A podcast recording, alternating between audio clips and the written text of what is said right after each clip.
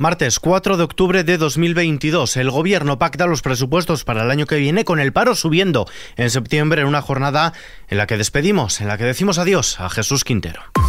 ISFM Noticias con Ismael Arranz. ¿Qué tal? El Gobierno da salida a las cuentas públicas para el año que viene. Isabel Rodríguez, portavoz del Gobierno. Sin duda es una muy buena noticia para el Gobierno que ha sacado adelante este trabajo, pero también para todos los españoles y todas las españolas que gracias a este documento, gracias a esta ley, eh, pues van a estar más protegidos, eh, van a contar con mayores recursos para su vida cotidiana, van a tener mayor tranquilidad, eh, desde los pensionistas hasta los empleados públicos, y además con estos presupuestos seguimos avanzando en el proyecto de un país mejor, un país más moderno, un país más sostenible, un país más verde, un país más igualitario. Se trata de los presupuestos más expansivos de la democracia, con más de 198.000 millones de euros de techo de gasto que incorporan el aumento del salario de los funcionarios, la actualización de las pensiones con el IPC, nuevas ayudas a las familias y parados y más gasto sanitario y en educación, tal y como lo señala la ministra de Hacienda, María Jesús Montero. Gasto en sanidad a lo largo de esta legislatura se habrá duplicado respecto al último presupuesto del Partido Popular. Por poner el dato de la inversión en educación, que es lo mismo que la inversión en el futuro, se habrá aumentado durante este periodo un 60% las políticas presupuestarias en esta materia. Igualmente las becas son fundamentales para garantizar la igualdad de oportunidades, habrán registrado un incremento de casi 900 millones de euros. Sobre las pensiones, el Ministerio de Hacienda calcula que la subida del próximo año rondará el 8,5%, una cifra que se concretará con la inflación de noviembre. Su titular, María Jesús Montero, también ha anunciado que se dotará el fondo de reserva por primera vez en 13 años. Ya les adelanto que los pensionistas van a tener garantizado su nivel de vida con este gobierno. En el cuadro macroeconómico que se incluye en las cuentas públicas de cara al año que viene, el Ejecutivo ha bajado seis décimas la previsión de crecimiento para 2023 hasta el 2,1% debido principalmente a la elevada inflación, ya que el deflactor del consumo privado, un indicador similar al índice de precios de consumo, se ha revisado al alza del 2,9 al 4,1%. La vicepresidenta primera del Gobierno y ministra de Asuntos Económicos, Nadia Calviño, aboga por hacer una previsión prudente. Lo que estamos haciendo es una previsión prudente con ese 4,4% eh, debido a la enorme incertidumbre en estos próximos meses. Es evidente que la coyuntura económica en estos próximos meses está muy altamente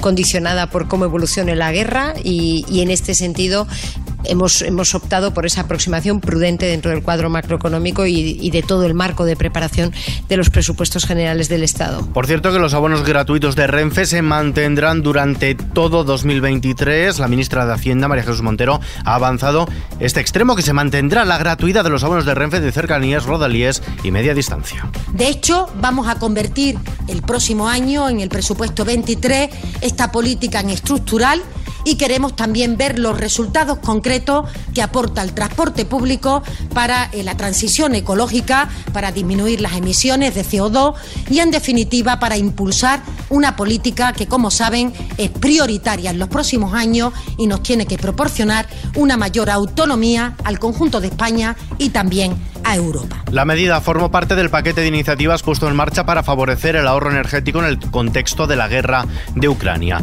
La vicepresidenta segunda ministra de Trabajo, Yolanda Díaz, ha detallado que el acuerdo alcanzado en el seno de la coalición gubernamental sobre las cuentas públicas de cara al año que viene incluye este despliegue de una ley de familias que incluirá nuevos permisos de conciliación y revalorización de las pensiones. Por su parte, desde la oposición, el líder del Partido Popular, Alberto Núñez Feijóo, ha insistido en que unos presupuestos que no bajan impuestos a las rentas medias y bajas son antisociales. Además, ha señalado el hecho de que sea noticia que PSOE y Podemos se pongan de acuerdo en las cuentas públicas, lo que acredita dice que el país lleva cuatro años con un gobierno, asegura Feijó, que está dividido y enfrentado. En España sea noticia que el gobierno se pone de acuerdo consigo mismo, acredita la situación del gobierno de nuestro país.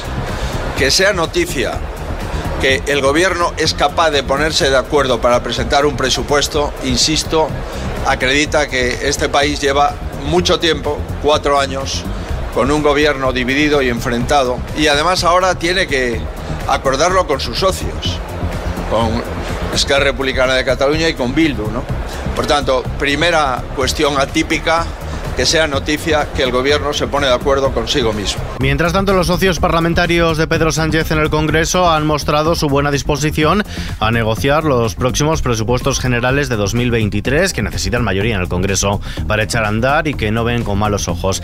Uno de los socios prioritarios del Ejecutivo, el PNV, ya ha pedido intensificar las conversaciones y negociaciones sin líneas rojas. Otros partidos que, tradicionalmente, que tradicional y habitualmente apoyan las cuentas públicas del Estado, como Esquerra o Bildu, también han señalado que tendrán prioridades en las negociaciones en materia de medidas sociales como la ley de vivienda. Gabriel Rufián. El voto de Esquerra Republicana se suda. Y, estudiaremos las propuestas. Eh, ellos saben y ellas saben perfectamente eh, cuáles son nuestras eh, intenciones. La ley de vivienda evidentemente es importantísima y unos presupuestos que no la contemple de una forma directa o indirecta, pues me parece que ya empiezan mal.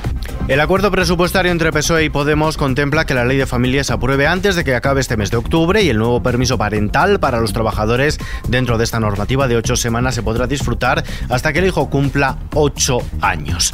Cambiamos de asunto. El número de parados registrados en las oficinas de los servicios públicos de empleo en el antiguo INEM subió en 17.679 desempleados en septiembre. Es un 0,6% más, lo que sitúa el total de parados en 2.941.919 19, su menor cifra en un mes de septiembre desde 2008, según los datos publicados hoy por el Ministerio de Trabajo y Economía Social. La subida del paro en septiembre es la tercera consecutiva tras las de julio y agosto, es la más elevada en un mes de septiembre desde 2018. La Seguridad Social, por su parte, ganó en septiembre 29.286 afiliados, situándose en los 20.180.287 ocupados, lo que se traduce en un repunte del 0,14% según los datos publicados por el Ministerio de Inclusión y Seguridad Social. El ministro José Luis escriba esta mañana en Espejo Público, en Antena 3. Pues son datos, eh, de nuevo, un mes más muy buenos. Piense usted que, empezando por afiliación a la Seguridad Social, eh, si tomamos como referencia entre los años 2017 y 2019, eh, que esos son muy buenos años de crecimiento del empleo, este mes de septiembre del año 2022 hemos crecido bastante, bastante más. Se han creado 30.000 nuevos empleos netos. Es decir, que es un muy buen año en cualquier condición de mercado de trabajo, pero en el entorno en el que nos movemos, pues todavía tiene más, más significación, ¿no? Fuera de nuestras fronteras, Rusia ha finalizado los trámites parlamentarios para la incorporación de cuatro territorios parcialmente ocupados en el este y sur de Ucrania, tras lo cual Kiev ha cerrado con un decreto cualquier puerta a cualquier diálogo de paz con el presidente ruso Vladimir Putin y considera nula la anexión. La Asamblea General de Naciones Unidas se reunirá el próximo lunes para discutir una condena de la anexión de estos territorios ucranianos por parte de Rusia después de que Moscú vetase el pasado viernes una resolución con ese mismo objetivo en el seno del Consejo de Seguridad de la ONU. De vuelta a casa, la pandemia de COVID-19 se ha caracterizado por su baja infectividad en el mes de septiembre, durante el cual los contagios han seguido un nuevo patrón marcado por una baja carga viral que se elimina con rapidez debido probablemente a la suma de la vacunación y contactos previos con el virus. En lo que toca a los bolsillos, la electricidad bajará este miércoles más de un 4% hasta los 271 euros el megavatio hora. La Comisión Europea celebrará mañana miércoles una reunión informal extraordinaria del Consejo de Comisarios para debatir sobre energía. En los mercados, la bolsa mantiene el rebote de los últimos días. Ha subido este martes más de un 3% en un contexto de alzas generalizadas. El IBEX 35, principal índice del mercado, ha avanzado el 3,14%, lo que supone su tercera mayor subida de este año hasta colocarse en los 7.696 puntos. Con tan solo dos valores en pérdidas, IAG ha subido el 7,43%, lidera las ganancias del índice por delante del Banco Santander y del BBVA. El euro sube a su máximo desde hace dos semanas frente al dólar y se cambia por 0,9891. Y otro dato, el de la reserva hídrica, los embalses españoles vuelven a perder agua. A día de hoy almacenan 17.924 hectómetros cúbicos tras perder esta semana un 0,6%. La reserva hídrica española se encuentra al, al 31,9% de su capacidad total. Vistazo ahora a la previsión del tiempo. Este miércoles nos espera nubosidad en el área del Mediterráneo con chubascos y tormentas localmente fuertes en Alicante, este de Murcia e Ibiza. Lluvias débiles en el norte de Galicia y Cantábrico Occidental. En el resto de la península se espera cielo poco nuboso con algunos bancos de niebla matinales en el Cantábrico oeste de Galicia y puntos del área mediterránea. En Canarias, de nuevo, intervalos nubosos con posibilidad de algún chubasco en las islas de mayor relieve y calima en niveles altos. Las temperaturas diurnas se presentan a la baja. Y terminamos, hoy lo hacemos con estas palabras de Jesús Quintero. Siempre ha habido analfabetos, pero la incultura y la ignorancia siempre se habían vivido como una vergüenza. Nunca como ahora la gente había presumido de no haberse leído un puto libro en su jodida vida, de no importarle nada que pueda oler levemente a cultura o que exija una inteligencia mínimamente superior a la del, del primate. Los analfabetos de hoy son los peores porque, en la mayoría de los casos, han tenido acceso a la educación, saben leer y escribir, pero no ejercen.